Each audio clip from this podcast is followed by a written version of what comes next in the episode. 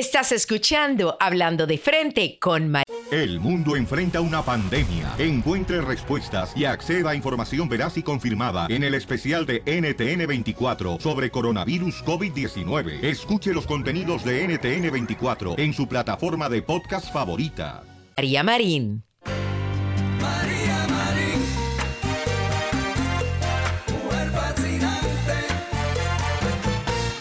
Gracias por acompañarme una vez más en este episodio que va a ser especial porque vamos a estar hablando hoy del tema que todo el mundo quiere escuchar. Este es el tema favorito de todo ser humano, es el tema del sexo.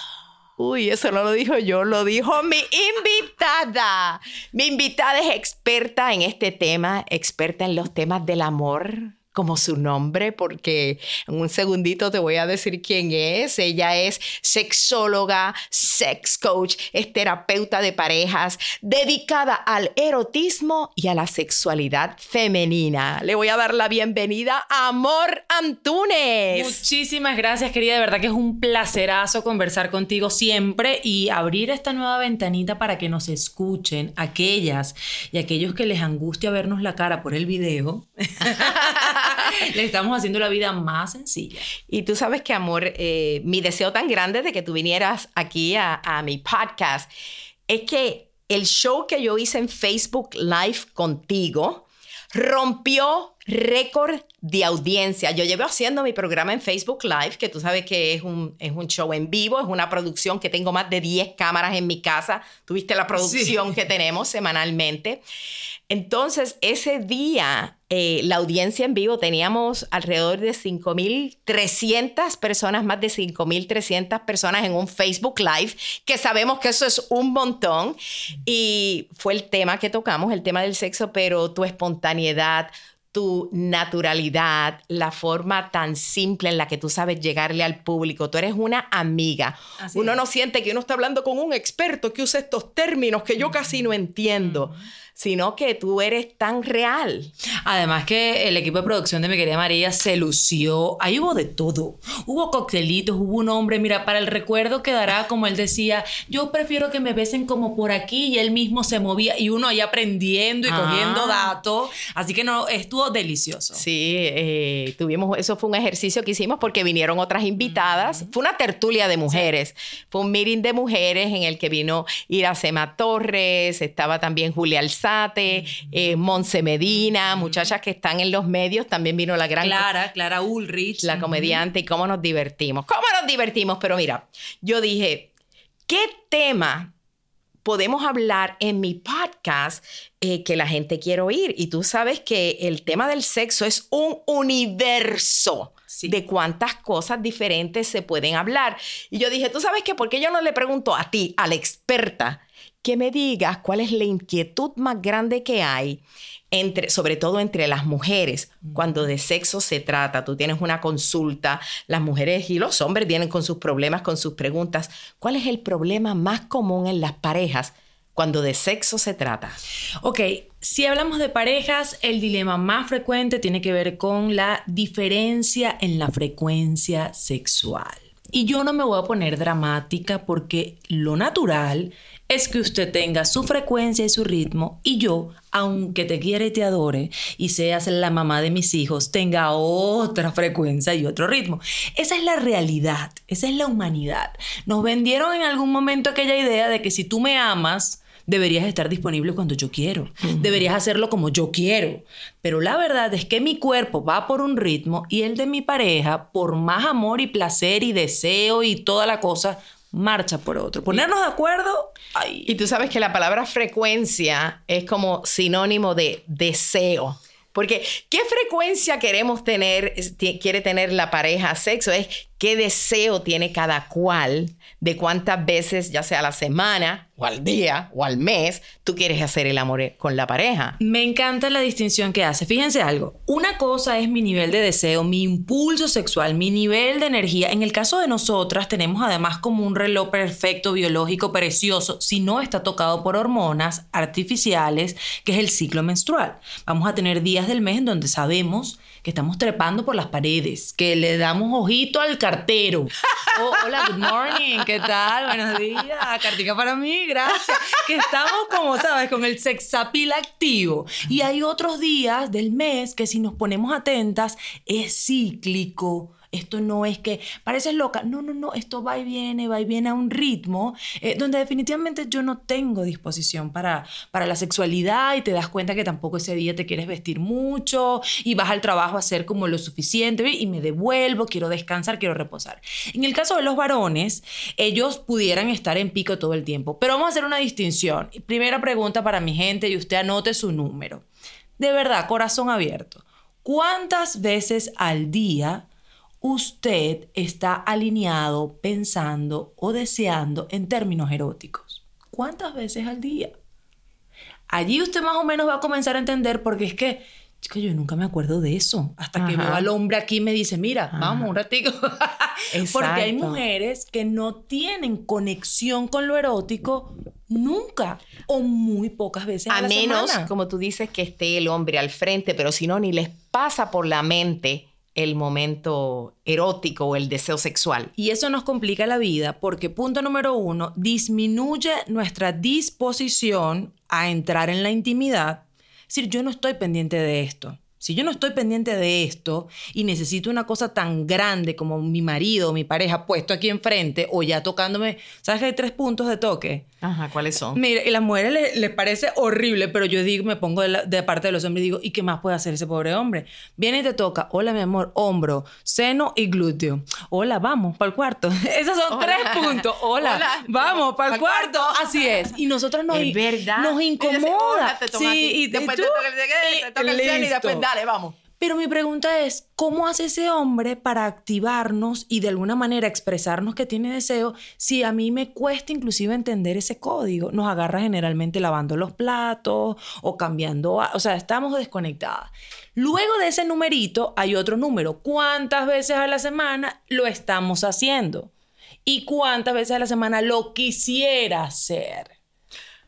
Ok. Seamos honestos, es una mentira y que todos los días, eso es mentira. Nadie tiene ánimo para todos los días, nadie tiene tiempo para todos los días, nadie ha tomado agua suficiente todos los días, ¿no? El hombre no está tan bueno como para todos los días, mija. Y si lo único que hacemos es lo mismo, frotar genitales, los genitales no estarán disponibles todos los días, porque los terminamos lastimando. ¿Sí? Si es lo único que hacemos, que esa es la otra pregunta. Lo hacemos Cuando tú dices frotar genitales, Sí. ¿qué quiere decir? Mira, Eh, eh, este, ¿cómo se llama? El- Penetración. Penetración. Sí, coito. Lo que te quiero contar es esto. Nosotros tenemos un guion que además fue prestado de la pornografía, ¿sí? Como no sabemos qué hacer ni cómo hacerlo, vamos a la fuente. Y la fuente más común, digamos, disponible es el tema de la pornografía. Y terminamos replicando un guion que es un sexo o un coito furtivo, de puro frotamiento genital, como compulsivo, es decir, ahí no hay como mayor previo, ni hay apertura, ni hay intimidad, pero bueno, como no sé qué se hace, entonces copiamos, hombres y mujeres, lamentablemente, eh, ese modelo y ese formato. Ahora imagínate tú, que tú y yo como pareja o la pareja, no, nosotros nos va buenísimo. Ojo, yo he tenido gente que tiene problemas en la frecuencia porque pasa cero y porque pasa siete días a la semana. No crea usted que O sea, mucho es bueno. Claro, que gente que no tiene ninguna vez a la semana y otros que es demasiado. Pero generalmente me imagino que la mayoría de las veces es porque el hombre lo quiere con más frecuencia que la mujer. Sí, porque tenemos ese mito. Tenemos el mito de que el hombre siempre quiere, él siempre todos los días y por el hombre. Y ciertamente el hombre está más dispuesto que nosotras y hace la tarea cotidiana. Si habláramos del sexo como tomar agua, ellos sí se toman los ocho vasos de agua diario, nosotras no. Entonces, como ellos están consumiendo, es decir, ven cosas, cosas tan, tan divertidas y tan maravillosas como que pasan por la calle y se permiten deleitarse con el cuerpo de hombres, ¿me entiendes? Nosotras no, nosotras vamos como con gringolas tipo caballo, no veo a nadie, estoy apurada, estoy no Ajá. tengo tiempo, no sé qué. Eh, ellos pudieran de alguna forma en ese sentido estar más dispuestos para la intimidad. Pero es mentira. El dilema más complicado que tengo, María, ahorita en la consulta son mujeres empoderadas reconociendo su nivel de frecuencia sexual con un impulso erótico más alto que el varón. Eso es complicadísimo. ¿En serio? Mujeres con más deseo sexual que su pareja. Porque además ahora nos están vendiendo, por un lado está muy bien y yo lo respeto, pero estamos consumiendo indiscriminadamente eh, aumentadores del deseo sexual. Nos ponemos botox en el genital. Estamos. Wait, wait, wait, para ahí. ¿Cómo que botox en el genital? Mi amor, se están haciendo. Perdone mi ignorancia, cuénteme de eso un momentito. Están haciéndose, por ejemplo, ahora mismo como una serie de, digamos, rejuvenecimiento vaginal. Una de las tantas técnicas, tensores. Entonces hay como una malla que te colocan por dentro para restituir la tensión de tus Pero lo del músculos de la Botox, vagina. ¿qué es lo y que el hace? Botox también de alguna forma. Creo que un poco el, el- el uso del Botox tiene que ver con la zona del clítoris, por Ajá. ejemplo, y en otras zonas asociadas también al canal de la vagina. Wow. Pero entonces estamos tocando, estamos tomando. Mucha gente conozco, sobre todo para mujeres, que está consumiendo, eh, bien sea testosterona, que lo coloca un médico endocrino, te sugiere una dosis de testosterona como para aumentar el libido del deseo. Y por otro lado, quizás va marcando a su ritmo entonces este otro hombre. Eso puede ser así, producto de todo lo que estamos consumiendo, pero también puede pasar, porque es verdad que la mujer de la pareja de toda la vida tuvo mayor deseo sexual que el hombre. Ese esquema es complicado porque lo primero que esta mujer tiene que reconocer es, ¿sabes qué? Yo no soy, ¿puedo decir grosería? Claro, sí. Yo no soy puta. Eh, yo esto, estoy bien, esto es sano, este es mi ritmo y este hombre no me lleva el trote. Y llevar a la consulta a ese hombre con la etiqueta de que es que yo quiero más que tú es... No, ese hombre ni quiere ir porque eso tiene que ser una vergüenza. Imagínate para el hombre que mi mujer se queja de que yo no le puedo dar lo que ella desea. Para un Así hombre eh, eh, tiene que ser muy penoso. Así es, pero, pero ojo, eh, no tendría por qué ser penoso, porque está bien, insisto, lo, lo, lo- cada uno de nosotros tiene un ritmo, la cosa es de alguna manera co- coincidir. Y es Pero hay mentira. algo, eh, cada y, y el hold that thought, como dicen, cada uno tiene un ritmo. ¿Hay algún ritmo average? Porque yo sé que cada cual es diferente. Si se han hecho estadísticas o estudios que digan más o menos cuánto es lo normal que tiene sexo una pareja, no sé, entre los 25 y los 55 años o 50 años, porque ya después de los 50 años el- le baja el, eh, el hombre, no tiene pues tantos deseos. Pero digamos, hay un promedio de cuánto es lo normal de veces que la frecuencia que debe haber a la semana. Hay, ¿O no- hay o- o datos, no? no, y yo creo que van cambiando, pero les puedo dar algunos datos interesantísimos. Punto número uno, la estadística dice que hoy en día los jovencitos, los millennials, tienen menos encuentros sexuales que los que eran más, son más viejitos que ellos, ¿ok? Ah. Están pendientes de otra cosa, tienen de alguna manera otro código dentro de la relación de pareja. Hay una estadística para los Estados Unidos que cuando yo me enteré de esto, yo dije, pero ¿qué es esto? Dios. Las parejas ABC. Las parejas ABC son, ABC. ABC son aquellas que tienen relaciones sexuales el día del aniversario, birthdays and Christmas. Oh, Tres veces al año o menos. Aniversario, birthdays, and Ajá, así es. Por ejemplo, aquí hay algo también bien, se ha estudiado, como no pasa en otras comunidades, que es sexless marriage, es decir, parejas que no tienen relaciones sexuales, ojo, de mutuo acuerdo, todo el mundo está tranquilo, todo el mundo está eh, en sintonía con este formato, ¿no? Eh, somos muy mentirosos a la hora de responder las encuestas. Más o menos el promedio va como tres veces a la semana, tres o cuatro veces. Pero yo siempre le digo a la gente, no me hace falta este número, porque cuando yo reconozco, cuando yo tengo un número y me llegan a la consulta, porque además la que, la que y el que está ansioso, tiene hambre de sexo, lleva este número clarito. Y lleva la cuenta. Y cuando uno está del otro lado, dice, es que ya viene, porque es que yo sé que me he tardado. Se- El otro tiene la cuenta clara. Entonces, estaríamos hablando, por ejemplo, de tres o cuatro sesiones al mes o menos. ¿Ok? Eh, pero insisto, Espérate, al tú decir tres o cuatro sesiones. o sea, tres o cuatro encuentros íntimos al al mes. mes. Sí, sí, o menos. Pero lo que quiero decir es que cuando uno comienza a hablar con estas personas, con estas parejas, con este gran dilema, donde no pasa nada, para mí un poco lo más difícil es la pareja donde se desdibujó la intimidad. Aquí están de papás, están de socios, están de amigos, están de compañeros de vida y la intimidad no solo sexualidad, no solo encuentro erótico, se desdibujó. Eso es grave, ¿por qué? Porque realmente es la única arista que diferencia mi relación de pareja del resto de relaciones que tenemos en el mundo. Pero cuando comenzamos a entender, por ejemplo, mire, eh, querido José, ¿por qué es que usted no le provoca desde hace un tiempo para acá? Y comenzamos a entender que quizás ese hombre, porque se afecta, puede estar atravesando un problema económico, que es de las cosas que, pero baja ese pene y lo bajó y lo bajó y más nunca se subió. Oh, sí. Eh, un duelo también, duelo por pérdida de un trabajo, por pérdida de un familiar. Es decir, eso también marca, creemos que la sexualidad es mucho más fuerte.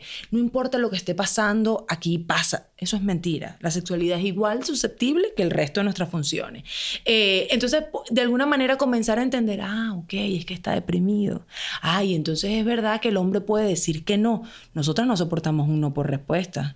Pero es mentira. El hombre también puede decir un día, yo no quiero. No tengo deseos, exacto. Y, por, y pongo otra cosita más. Si usted está buscando a su pareja, y estoy hablándole justamente a las mujeres que se sienten con mayor deseo que el hombre, si usted está buscando a su pareja y lo único que tiene en mente es que ese pene se ponga erecto para que entre en su vagina y dure tantos minutos y eyacule tantos mililitros, eso es muy pesado.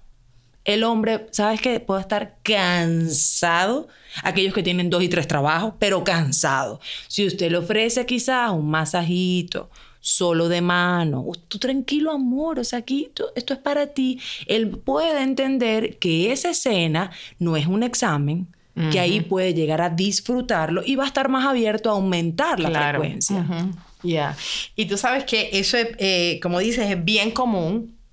Bueno, no es tan común. No, no es común lo que acabas de, de decir, de que sea más frecuente el que la mujer desee más.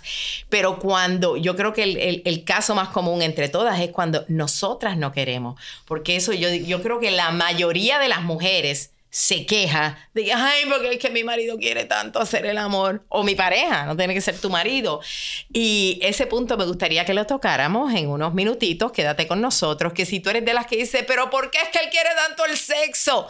Y yo no quiero tantas frecuencias, nos vas a decir también, vamos a hablar de la masturbación de las mujeres, de cómo yo sé si he tenido un orgasmo o no, que es una de las preguntas que me dijiste eh, cuando estábamos fuera del podcast, que más se hacen las mujeres. Así que quédate con nosotras, que aquí continúo con la sexóloga, sex coach, terapeuta de parejas dedicada al erotismo y a la sexualidad femenina, Amor Antunes. Quédate aquí. Gracias por continuar escuchándonos. Estoy aquí junto a la sexóloga, sex coach y experta en este tema que a todo el mundo le interesa hablar. El, el sexo, como tú lo dices. Y cerró los ojitos y todo para decirlo. Para sentirlo. Sí, eh, en esta parte de, de este episodio ahora vamos a estar hablando sobre la masturbación, eh, también vamos a estar hablando sobre los orgasmos, pero yo quería preguntarte, como dijimos anteriormente, ¿qué hacemos cuando la mujer es la que no tiene el deseo de tanta frecuencia? Eh, cuando ella es la que dice, me duele la barriga, me duele la cabeza, no tengo deseos, estoy cansada, estoy ocupada. Tengo la regla, lo que nos inventemos, porque en realidad no tenemos el mismo deseo sexual que nuestra pareja. ¿Qué se hace? ¿Qué? Yo lo primero que quiero rescatar es que de verdad yo soy defensora del no para hombres y para mujeres. Es decir, yo le puedo decir a mi pareja, yo hoy no estoy de ganas. Porque además mentirle y decirle, ok, está bien, vamos a hacerlo sin las ganas, no solamente me pone a mí en un compromiso con mi cuerpo porque no lo estoy respetando, porque no va a sentir igual, sino que me convierto en una mala compañera de juego.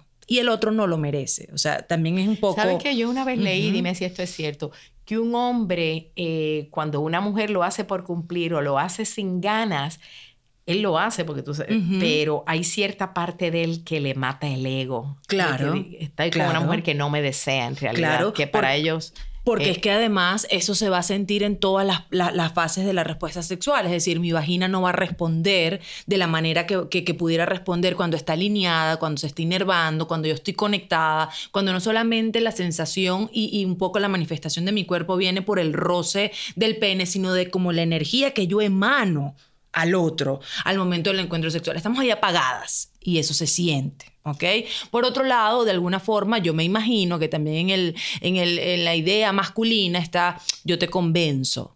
Y si termina pasando que él hace todo el esfuerzo para convencerte y tú, usted no se encendió porque no estaba de gana, es muy frustrante para el otro, ¿sí? Por otro lado, yo siempre, y esto es una, una preguntita extra que le regalo a los hombres que reciben un no por respuesta, yo siempre les invito a preguntarle, pero ¿no quieres nada, nadita? Es decir, ¿no me prestas las manos? ¿No me prestas la boca un ratico? ¿No me prestas? O sea, porque así comienzo de alguna forma, primero, recibo tu comentario, estoy alineado y respetando tu momento que no estás de ánimo, pero puedo comenzar a buscar alternativas y circunstancias para llegar a un ganar-ganar. Porque, insisto, puede ser que en la cabeza de esa mujer lo que esté pendiente es, no, ya Ay. viene a meter el pene en la vagina, yo no estoy depilada, yo estoy fea, yo cargo una ropa interior que es horrorosa. O como yo- no tengo deseo, eh, eh, ahí se queda vaginal en ese momento. Porque si tú no tienes deseo, no vas a estar lubricada. Entonces, cuando él hace esa pregunta de regreso, no, amor, no, no quiero, pero no quieres nada, nadita, no me prestas otra parte de tu cuerpo, me prestas tus manos. me- La mujer, oye, ¿de qué me estás hablando? Ajá. O sea, epa, me quedo curiosa, me quedo como de alguna manera, aquí puede pasar algo que yo no lo sabía. Y eso abre quizás un poco, la, insisto, si estás en tu día que nada de nada, nada de nada sería, yo siempre digo que en casa deberíamos tener algún juguetito sexual disponible para los varones. Y hay uno que es precioso, escúcheme bien, se llaman huevos de tenga, pero no importa, ese es un solo Huevos de, de tenga, sí, pero usted lo puede buscar en internet como masturbadores.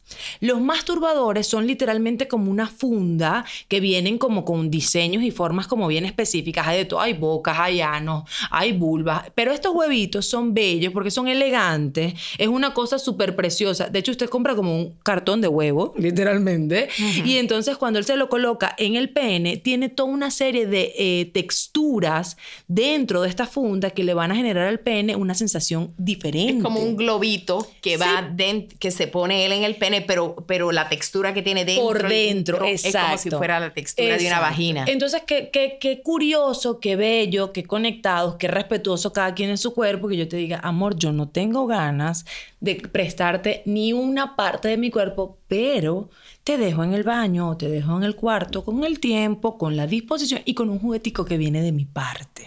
Ahí estoy yo. Decir, con la intención, pero no hay que estar de alguna forma forzando el cuerpo absolutamente a nada. Entonces, es un poco esa la idea. ¿Cuál es quizás la clave para las parejas? Entender que cada quien tiene su ritmo, entender que la agenda sexual que compartimos va a cambiar. Usted sabrá cuando comenzó esa relación de pareja cuántas veces lo hacían, qué edad tenían, qué trabajo tenían y en qué circunstancias de vida están hoy. Y eso va a marcar la pauta de qué es lo que estamos haciendo y cómo lo hacemos. Eh, pero en esta agenda, la agenda ideal, si es que existiera, es aquella en donde el que quiere más veces está recibiendo por lo menos un número aproximado de su deseo y el que no quiere nunca está de alguna forma prestándose o, o compartiendo en un número de veces que es tolerable. Yo digo que tú dices que, que cuando uno no tiene deseos, no tiene deseos. Pero cuando tú quieres a una persona y esa persona tiene deseos y tú sabes lo importante que es el sexo, yo soy partidaria de decir, lo quiero, sé que lo necesita. No voy a decir la palabra me voy a sacrificar, pero sí, en cierta forma. pero es me que- voy, a hacer, voy a hacerlo porque lo quiero complacer, porque quiero que mi hombre esté feliz, porque cuando la sexualidad entre la pareja funciona, el hombre está, como dicen en mi país, Puerto Rico, enchulado. Claro. Enamorado. Claro. Entonces, como yo quiero que mi hombre esté enamorado de mí, yo tampoco quiero que ande mirando para el lado, me da gusto saber, hay una parte dentro de mí eh, que se supone que nos dé gusto saber que lo estoy complaciendo. Claro, yo sé que hay gente que lo, lo mira como, ah, que está siendo una esclava para él. No, no, no, pero es que esa revisión que estás haciendo es valiosa y es poderosa porque me coloca en una posición mucho más activa a la hora de la actividad sexual. Que yo haga todo este repaso emocional y diga, es por la parte emocional con la cual yo voy a compartir hoy. Primero, no es la norma, no es que todos los días lo hago sin ganas. Eso por un lado, ¿no? Ajá. Y cuando hago la excepción, de alguna manera integro toda esta serie de características que son valiosas también del vínculo. Créeme que la actitud y tu vagina y tus músculos se van a mover diferente si usted por lo menos hizo este repaso mental Claro. que si no lo hizo, ¿ok? Y por otro lado, de alguna forma, lo que quiero rescatar es que, digamos, para mí, amor, y esto es amor Antunes, cada quien tendrá su opinión, pero yo creo que es el momento de rescatar la masturbación como el gran recurso, porque tú me hablaste de algo y es así. Si lo que hay es una necesidad, una urgencia por descargar la energía sexual, no hay manera más efectiva y deliciosa y rápida que la masturbación o el sexo oral. Entonces yo no tendría por qué estar de alguna manera pensando en el coito y cuatro posiciones. No, o sea, amigo, tome, vaya y mastúrbese. O yo vengo y me masturbo yo porque yo sé que tú no estás de ganas y vamos a coincidir eh, el sábado por la tarde. Entonces yo lo que quiero rescatar aquí de alguna forma es que el manejo, el control y el disfrute de la sexualidad imposible que venga solo de la mano de mi pareja. Yo también tengo un momento y puedo hacer algo con mi cuerpo y también de, por supuesto, disfrutar con el otro. Yo creo que ah, no existen hombres también. Tú sabes que a los hombres les fascina ver a una mujer masturbarse. Puede pasar, sí. Sí. sí. sabe qué hacer, porque hay mujeres que se quedan, no sé, no sé, entonces no hay nada que ver. Esto no estoy yo experimentando. Sí, ¿Qué tal una mujer sí. que le diga, mira, mi amor, yo no tengo. Bueno, pero también tiene que ser una mujer que conozca su cuerpo. Total. Que diga, eh, ¿sabes qué? No estoy, pero ¿qué te parece si eh, yo me voy a masturbar, tú me miras, tú también te masturbas y hacemos algo diferente esta Y ya vez? está, sí. O Bueno, por- claro, pero también que hay, hay que ser abierta mentalmente para, porque me imagino que a lo mejor cuántas mujeres hay que dirán que eso es una locura, lo que yo acabo de decir en este momento. Sí, porque tenemos la idea, pero esto no está escrito en piedra, que eso no se hace si usted tiene parejas, que eso es de adolescente, de muchachito o hasta pecado. Pero por otro lado es un gran mito que la única manera garantizada y avalada por todo el universo es la penetración del pene en vagina. Esa, esa vía, esa vía es preciosa, es- nos ofrece un masaje a ambos único, por supuesto, más al pene, por cierto, porque además culturalmente hemos aprendido que nosotras o nuestra vagina es una funda para el pene. Y así vivimos el encuentro sexual, una funda. Usted lo mete ahí y lo saca a su gusto, ¿no? Eh, pero esa es una de las tantas alternativas que tenemos en cuanto a prácticas sexuales. Hay prácticas sexuales no penetrativas que son poderosas y no estoy hablando de cosa tonta, es decir, un buen masaje erótico que integre de alguna forma la estimulación orientada y específica al genital, pero que también te haga un paseo por todo tu cuerpo, créeme que se va a sentir de una manera mucho más deliciosa e integral que frotar pene contra vagina otra vez de manera furtiva, venga, venga, venga. Porque es que además hay otra cosa interesante. Quizás ese día que estoy muy cansada, y él también, pudiéramos probar algo que a mí me parece potentísimo, que es el coito lento y consciente. ¿Qué significa Genera- eso? Generalmente, cuando... Lento sé lo que significa. Sí, pero, con- consciente. Fíjate, cuando generalmente vamos al acto sexual, entonces lo que hacemos poco mucho es que el pene llegue dentro de la vagina. Punto número uno, la mujer debería ser quien dice es ahora. Porque cuando yo le digo es ahora, mi vagina está óptima para recibir el pene. Si yo no doy esta señal, el otro puede venir antes y no estoy lubricada, puede venir antes y me puede irritar porque no estoy todo lo dilatada que pudiera estar, o también el otro pudiera estar a mitad de camino de su erección. Entonces, darle este feedback es precioso. Por otro lado, generalmente vamos tratando de meternos y llegar muy profundo cuando la mayor cantidad de terminaciones nerviosas de la vagina es justamente la entrada. Se queda usted para allá adentro. Venga, salga un poquito. Entonces, el vaivén puede ser lento. Quiero decir lento y consciente porque en la medida que, por ejemplo, el hombre pueda sujetar su pene como si fuese un lápiz y lo va colocando y antes de entrar hasta allá, hasta cuello de útero, hola cuello de útero, a nadie, ninguna de nosotros nos interesa estimulación allá arriba, eh, puedo comenzar a delinear la entrada de este genital, por ejemplo, con el glande, que es la zona más sensible del pene, y lubricado. A nosotros nos falta lubricación a veces. Entonces, pudiera esto ser un masajito mucho más delicado, como un toque a la puerta, y luego entrar. Y en esta cosa de la, de la del movimiento consciente, por ejemplo, definir, por supuesto, cuál es el ángulo que mejor nos conviene a los dos, no solamente a mí, macho. Eh, y por otro lado, ah, se puede hacer un jueguito que me encanta mucho, que puede ser el 3-1 o 5-1, usted verá, que son tres penetraciones chiquititas, un, dos, tres, y la última, ¡pum! Bastante fuerte. Ajá. Ese cambio, estamos, mira, no nos estamos moviendo diferente, estamos metidos donde siempre estamos metidos, pero ese Pero, ajuste, créeme que primero la vagina dice, epa. ¿Qué está pasando aquí? Porque la zona más gruesa del pene la está tocando de manera intencional y eso activa más partes de, del- de nuestro genital. Y por otro lado, en el caso de él, también se siente diferente este masaje, que no es una funda ahí que, ¿sabes?, indiscriminada, sino más bien que está haciendo un masajito como especial. Así que es 3 y 1, 2, 3. ¡Pum! Y el cuarto es un toque fuerte. O un, dos, tres, cuatro. Y, Póngale, y el quinto. Y si no les gusta contar, también puede ser, por ejemplo, colocar un playlist quizás con tres ritmos diferentes y tratar de que la penetración y el vaivén de las caderas responda a esos tres beats.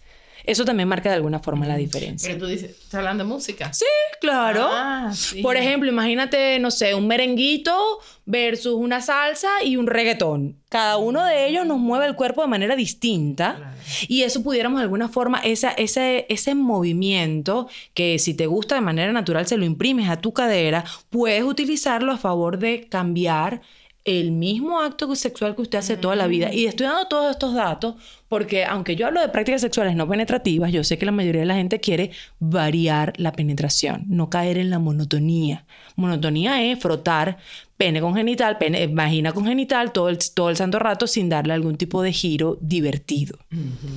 Fabuloso. Y te pregunto, eh, bueno, estamos, lo hemos hecho de maneras diferentes, 3-1, 5-1, tocamos despacito, después nos vamos con. Ajá, pero hay mujeres que tú me dijiste anteriormente que se han preguntado esto, ¿cómo yo sé si tuve un orgasmo? Yo pensé que eso era algo, yo digo que si uno se tiene que preguntar si tuve un orgasmo es porque no lo tuve. Porque yo creo que cuando uno tiene un orgasmo, uno lo sabe. Es como ¿o un no? dolor de cabeza, es como una migraña, es lo mismo. Na- nadie que lo ha tenido se- me está preguntando. Es decir, Entonces, porque hay mujeres que te preguntan, mira, tuve un orgasmo, ¿cómo sé que lo tuve? Es la pregunta más frecuente hasta el sol de hoy en cuanto a las mujeres. Es la más frecuente. Increíble. Porque estamos perdidas. Porque no sabemos cómo reacciona mi cuerpo ante la sensación. Primero, ni cómo se desarrolla la respuesta sexual, ni cómo se desarrolla el orgasmo. Mucho hemos leído, gracias ahora a la ciencia, nos ha explicado espasmos musculares, tu vagina, no sé qué. Bien, o sea, pero integrar toda esa serie de sensaciones en mi cuerpo resulta un proceso de autoconocimiento y de ir poco a poco, ¿no? Como les dije hace rato, frotamos, viene, me, me agarra los tres toques, hombro, seno, glúteo, y vamos para adentro. y en el vamos para adentro, la sensación es tan burda, es tan gruesa, que yo no tengo capacidad ni siquiera de, de leer qué está pasando con mi cuerpo. Y hay otro gran error. ¿Por qué estamos perdidas y por qué me hacen esta pregunta? Porque nosotras estamos en el acto sexual pensando en el otro. Que él la pase bien, cómo volverlo loco en la cama, que llegue más rápido, que acabe no sé qué.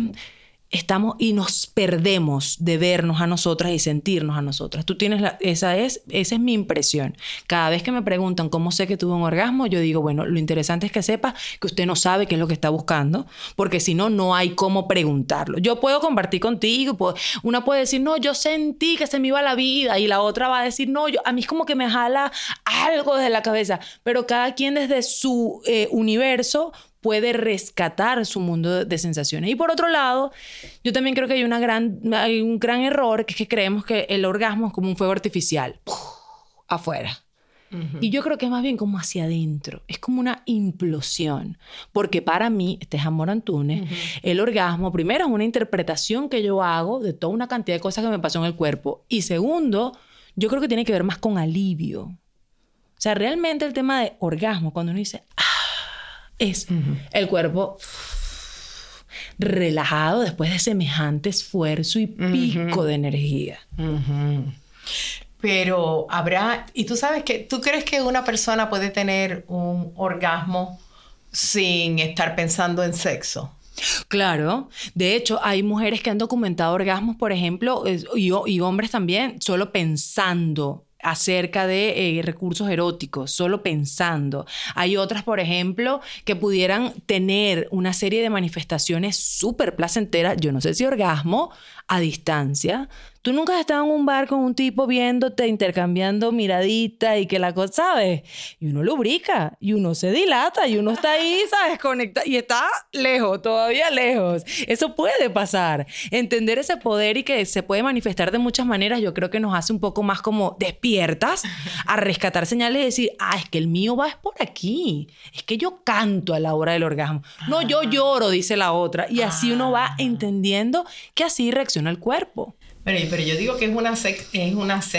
A lo mejor la mujer que se pregunta, ¿será que he tenido un orgasmo? Es porque ella dice, bueno, es que el, el sexo es tan delicioso que yo sentí algo bien delicioso ¿Y será que eso era el orgasmo? Porque tú puedes estar sintiendo algo bien, bien, bien delicioso. Esa es la palabra. ¿Qué otra palabra hay para decir? No, es que Sabroso, delicioso. Es que es verdad. Sin embargo, todavía no has alcanzado el, el, ¿se dice? El clímax. El clímax, perdón. Porque puede suceder eso también. Entonces, a lo mejor sabrá Dios si esas mujeres que se lo preguntan es porque han sentido esa, esa satisfacción tan grande y dicen, pero es que esto es delicioso, esto es riquísimo. ¿Será que eso es un orgasmo? Porque cuando se llega al orgasmo, se sabe, porque ya después de eso no puede venir más. O sea, y es el momento en el que uno, en ese momento, tú no puedes pensar en más nada. Tal vez eso es lo que, lo que se deben preguntar esas mujeres. Si cuando tú estás teniendo ese gusto que tú dices, yo creo que sí, que será, tú todavía, mientras tienes ese gusto, puedes pensar en algo más, decir, sí, sí, qué rico, y a la misma vez puedes decir, bueno, pero estoy disfrutando aquí, pero sé que mañana tengo que hacer tal cosa, pero sigo aquí, que... No. Eso no es el orgasmo. En el momento del orgasmo no hay espacio para ningún otro tipo de pensamiento. Lo dice- nada, nada más cabe. Lo dicen los franceses, la, pequeña muerte, la pequeña muerte de los franceses. Como cuando la gente está en una meditación bien profunda, que la mente se te ve en blanco y porque no está así es ese momento. O sea que yo creo que eso podría ser uno de los como como pensarme, si no puedo pensar en más nada y se me fue la vida en ese momento, yes, Claro. sí estabas teniendo un Exacto, orgasmo. y me gusta tu ejemplo porque eso puede ser otra, otra alternativa de resignificar y leer mi cuerpo. Entonces ya no vamos a leer el genital que vivimos escondiéndolo nosotras, vivimos guardando esa vagina, esa vulva de en la ropa interior y la pantalla y cierra las piernas y acomódese y tápese, no sé qué. Entonces, ah, por ahí no llegas porque no tienes el mapa por allí de tu cuerpo. Bueno, entonces comienza a pensar en términos de las ideas y de las emociones en esos instantes porque además quiero sacarte de la cama. Esto cuando me lo decías, digo, ¿cuántas veces hemos quedado rendidas en una mesa de un restaurante porque es que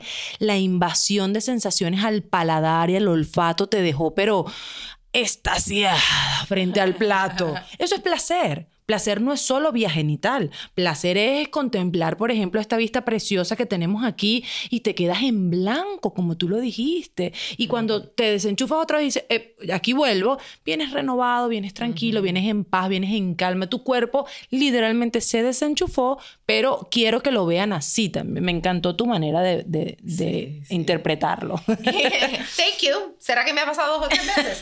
este, y, y yo quería hacerte una pregunta más este, antes de despedirnos, de que muchas veces eh, las mujeres creen que solo pueden, las que, las que sí tienen el, el orgasmo, se acostumbran a tener un orgasmo de una sola manera. No, yo solo puedo tener el orgasmo eh, si hay penetración, yo solo puedo tener orgasmo si hay sexo oral, o yo solo puedo tener el orgasmo si él se pone en la posición arriba, porque si soy yo la que estoy arriba, no puedo. Es cierto, o sea, sucede que, que solo puedo tener un orgasmo de cierta forma y la que lo tiene así que lo aplauda, o hay maneras de... ¿Sí me entiendes lo que quiero Claro. preguntarte? Que, Yo siempre le digo a la gente, orgasmo es orgasmo y siempre se agradece. Y esta cosa de agradecer es decirle a tu cuerpo, eres capaz, todo está bien, me regalaste esa sensación. ¿Sabes qué es complicado? Cuando las mujeres llegan a la consulta y me dicen, yo nunca he sentido eso. Yo siento que yo nací como incompleta, como que hay algo allí abajo que yo no tengo y el resto sí tiene. O sea, cuando tu cuerpo te regala, así sea por una vía que tú dices, porque además... Pocas llegamos y cuando llegamos nos ponemos autocríticas y fastidiosas. Es que yo, no importa la alternativa, yo no he tenido el primer hombre en la consulta que me diga, mira, yo vengo aquí porque yo nada más eyaculo dentro de la vagina. Debería, coño, deberían preguntárselo, ¿no? Y ninguno se lo cuestiona, ninguno. ¿Por qué? Porque ellos están validando su sensación, están entendiendo que esa es la manera como les gusta y punto. ¿Qué pasa también allí? Es verdad que clínicamente hablando existe la fijación de método. Cuando mi respuesta sexual está como circunscrita, está como metidita en un esquema muy rígido. Pero ¿qué es lo que yo creo que está de base ahí? Inseguridad. Creer que el orgasmo es algo que se va como, se te escapa de las manos. No, no, es tu cuerpo, hay terminaciones nerviosas en toda la extensión de tu cuerpo. Si usted identificó un punto como el epicentro del placer, en el caso de nosotras puede responder muy bien clítoris, punto G también, y algunas el interior de la vagina. Pero si yo tengo identificado mi punto, María, lo podemos tocar como, mire, usted me pone patas para arriba y yo sé que mi punto está en otro, tú lanzo la mano o dirijo un juguete o le digo al otro, aguántame aquí las porque me vas a tocar aquí. Integro mis partes. Allí es un poco donde está se rompe como esa dependencia y esa angustia cuando yo entiendo que no voy a estar fija, que no voy a estar quieta, sino que me estoy moviendo en función de que uno, integrar mi epicentro de placer, cualquiera que este sea, pero con la libertad de ir y venir a mis anchas, porque ya tu cuerpo te demostró que siente placer. Claro, claro. Y, y es la responsabilidad muchas veces, yo digo también que cuando uno dice que un hombre es un mal amante, yo creo que no importa la relación que tú tengas, tú siempre puedes hacer que un... Si tú eres una buena amante, por más malo que sea, eh, eh, eh, la- digo, no vamos a exagerar, ¿verdad? Claro, pero, claro. Pero tú puedes crear que cualquier encuentro eh, erótico o, o cualquier encuentro íntimo sea satisfactorio. Claro. Si tú eres una mujer segura contigo y sabes lo que quieres, y yo digo, yo soy una buena amante. y Claro. yo, lo- yo voy a hacer que este encuentro, yo voy a gozar. Mi, Y- mi- mi opinión, yo creo que nosotros vamos al acto sexual, es decir, yo voy buscando lo mío, buen amante primero conmigo, si yo me voy a mover, yo voy a hacer esto aquí, y luego y el otro va a buscar también lo suyo, y compartimos ese instante precioso, que por cierto no tiene que ser en simultáneo, mucho cuidadito, también tenemos ese otro mito, es que queremos llegar al mismo tiempo, doctora. Pero mi amor, bonito, si puede como uno primero y después el otro, o podemos hacer lonchera, o sea, lo que usted quiera. Eh, pero lo que quiero decir, eso puede pasar, pero, pero digamos, no marca nada. Pero yo creo que es eso, o sea, el tema de ser buen amante es porque yo voy respondiendo a mi cuerpo y ofreciéndole en ese instante, en esa danza con el otro, a mi cuerpo lo que mi cuerpo quiere. Y en ese sentido yo estoy dando y recibiendo placer. Dando y recibiendo placer. Si los dos llegamos así, ahí no va a haber mm, eh, encuentro malo, porque yo de alguna forma estoy haciendo mi tarea, ¿me entiendes? Si el otro llega o no llega, esa es otra historia, pero insisto, yo creo que es que cada uno trabaje. Yo creo que también que no to- eh, podemos tener miedo de decir lo que nos gusta, lo que queremos. Hay que hacerlo. Hay que, exacto, hablar. Eh, porque los hombres a la hora de la verdad lo que ellos más desean es complacernos. Claro. Ningún hombre se ofende de que tú le digas, no, todavía no, espérate más despacito, échate para acá, sácalo, muévete para aquí, haz esto, eh, tócame acá. Porque él dice, ay, ella me está diciendo lo que quiere, quiere decir que va a gozar más. Y eso es lo que un hombre quiere, ¿no? Eh, a la hora de la verdad, para ellos lo que más placer, digo yo, les da en la cama es verte a ti gozar, Por verte a supuesto. ti disfrutar. Y estamos acostumbradas a un juego muy tonto que es el adivina adivinador. Si tú me amas, tú deberías saber. Y no, como tú dices, yo reconozco mucho más hombres eh, a- eh, maduros emocionalmente, quiero decir, que están abiertos a recibir información, que disfrutan cuando uno puede de alguna manera hablarle a corazón abierto de qué le gusta y qué no le gusta, desde el respeto. Si usted quiere decir cuando a usted no le guste algo, la única clave comunicacional que le tengo es, amor, esto estuvo bien, pero tú sabes que me gusta más. Exacto. Y de inmediato le rescatas algo de su repertorio que sí te gusta. Y ese hombre va a quedar, "Ah, ok, está bien. No es aquello de, no me gustó, pero más de lo mismo, sino esto estuvo ok, pero esto otro. Eso se le llama crítica destructiva, cuando tú sencillamente criticas algo y no das soluciones. Exacto. Y la crítica constructiva es cuando tú primero apuntas lo bueno y luego a lo que no estuvo bien le buscas solución. Porque decir eso no estuvo mal y entonces eso es la crítica constructiva. Esto, esto lo pudimos haber hecho diferente y me hubiera gustado más así o asado. Bueno, mija, como dijimos, esto es un universo de temas que se pueden tocar cuando estamos hablando de sexo. Eh, yo quiero que la gente sepa cómo se pueden comunicar contigo. Tú tienes una consulta. Sí, ¿cierto? claro. Mira, tengo redes sociales, arroba Amor Antunes Oficial, en Instagram, en Muy Facebook. suavecito. Arroba Amor Antúnez con Z al final oficial. Así, tal cual. Y también una página web, amorantunes.com. Por allí pueden entender todo el formato. El formato es online, nos vemos en la plataforma de Zoom. Es una sesión privada, confidencial, en videoconferencia. Puede ser en pareja, puede ser individual. eh, y allí conversamos acerca de los dilemas sexuales que de repente hasta el sol de hoy tienes y están saboteando tu placer. O sea, esa es un poco la, la meta de ese espacio terapéutico y comparto también información por las redes sociales acerca de erotismo, sexualidad, feminidad y cómo pasarla bien y creatividad erótica. Bueno, ¿y dónde más te pueden, te pueden conseguir? Ah, gente? eventualmente también estoy compartiendo espacio con Univisión, por ejemplo, en Despierta América, pero ahí temitas de pareja, ¿no? Porque es tempranito, o sea, nos ponemos serios. Y en la radio también en Amor 107.5, eh, así que por allí estamos conectadísimos. Y si yo te tuve en el programa, así que hicimos muchos clips. Lo tienen que ver otra Sí, vez. no, el programa quedó espectacular, el programa que rompió audiencia, teníamos 5.300 personas en vivo y luego el reach que tuvo el programa fue de 900.000 personas, le llegamos, fue increíble, casi un millón. Así que amor, eh, gracias por haber venido hoy aquí, prométeme que vas a volver, por favor. Claro que sí, vamos a hablar porque además espero que ustedes se hayan quedado como con preguntas. Así que yo quiero que te Que me consulten. consulte, me pueden enviar las preguntas eh, a mi a contacto mariamarin arroba gmail.com punto com, contacto mariamarin arroba gmail.com envíeme sus preguntas para enviárselas a Antunes y que cuando tú regreses se las podamos responder Así es, porque además quiero hablarles de sexo o de sexualidad según lo que para ustedes sea de interés. y algo más cuando acabe este episodio eh, póngale cinco estrellitas por favor y deje su comentario que eso me ayuda a que los podcasts míos sean los que siempre salen arriba ¡Qué cuando la gente está googleando o buscando podcasts, episodios. Así que muchísimas gracias. Yo me voy a despedir como me despido siempre. Ah, pero antes de despedirme, no te olvides de ver mi programa en Facebook todos los miércoles, María Marín Live.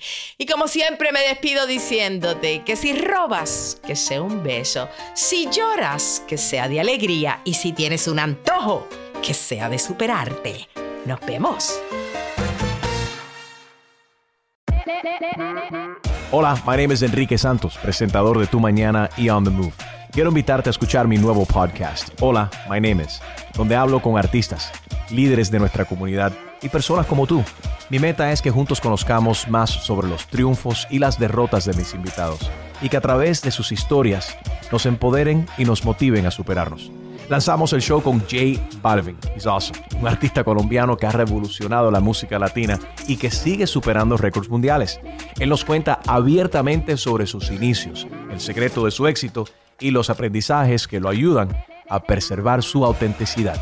A partir de este martes 7 de abril podrás acompañarme todas las semanas a conocer más a fondo a un invitado especial. Puedes encontrar mi podcast en la aplicación digital de iHeartRadio, la descargas gratis o en donde prefieras escuchar tus podcasts. Hola, my name is The Podcast a partir de este 7 de abril. Oye, mijo, ¿qué show es ese que están escuchando? ¡Tremenda vaina! Amigos y bienvenidos a Tremenda Vaina, el show donde escuchas cuatro historias que desafían la realidad. De las cuatro, solamente una es mentira. ¿Cuál será? Nos puedes encontrar en tu plataforma favorita. iTunes, Google Play, Spotify, iHeartRadio. Suscríbete hoy. Y esto es Tremenda Vaina. ¡Tremenda vaina!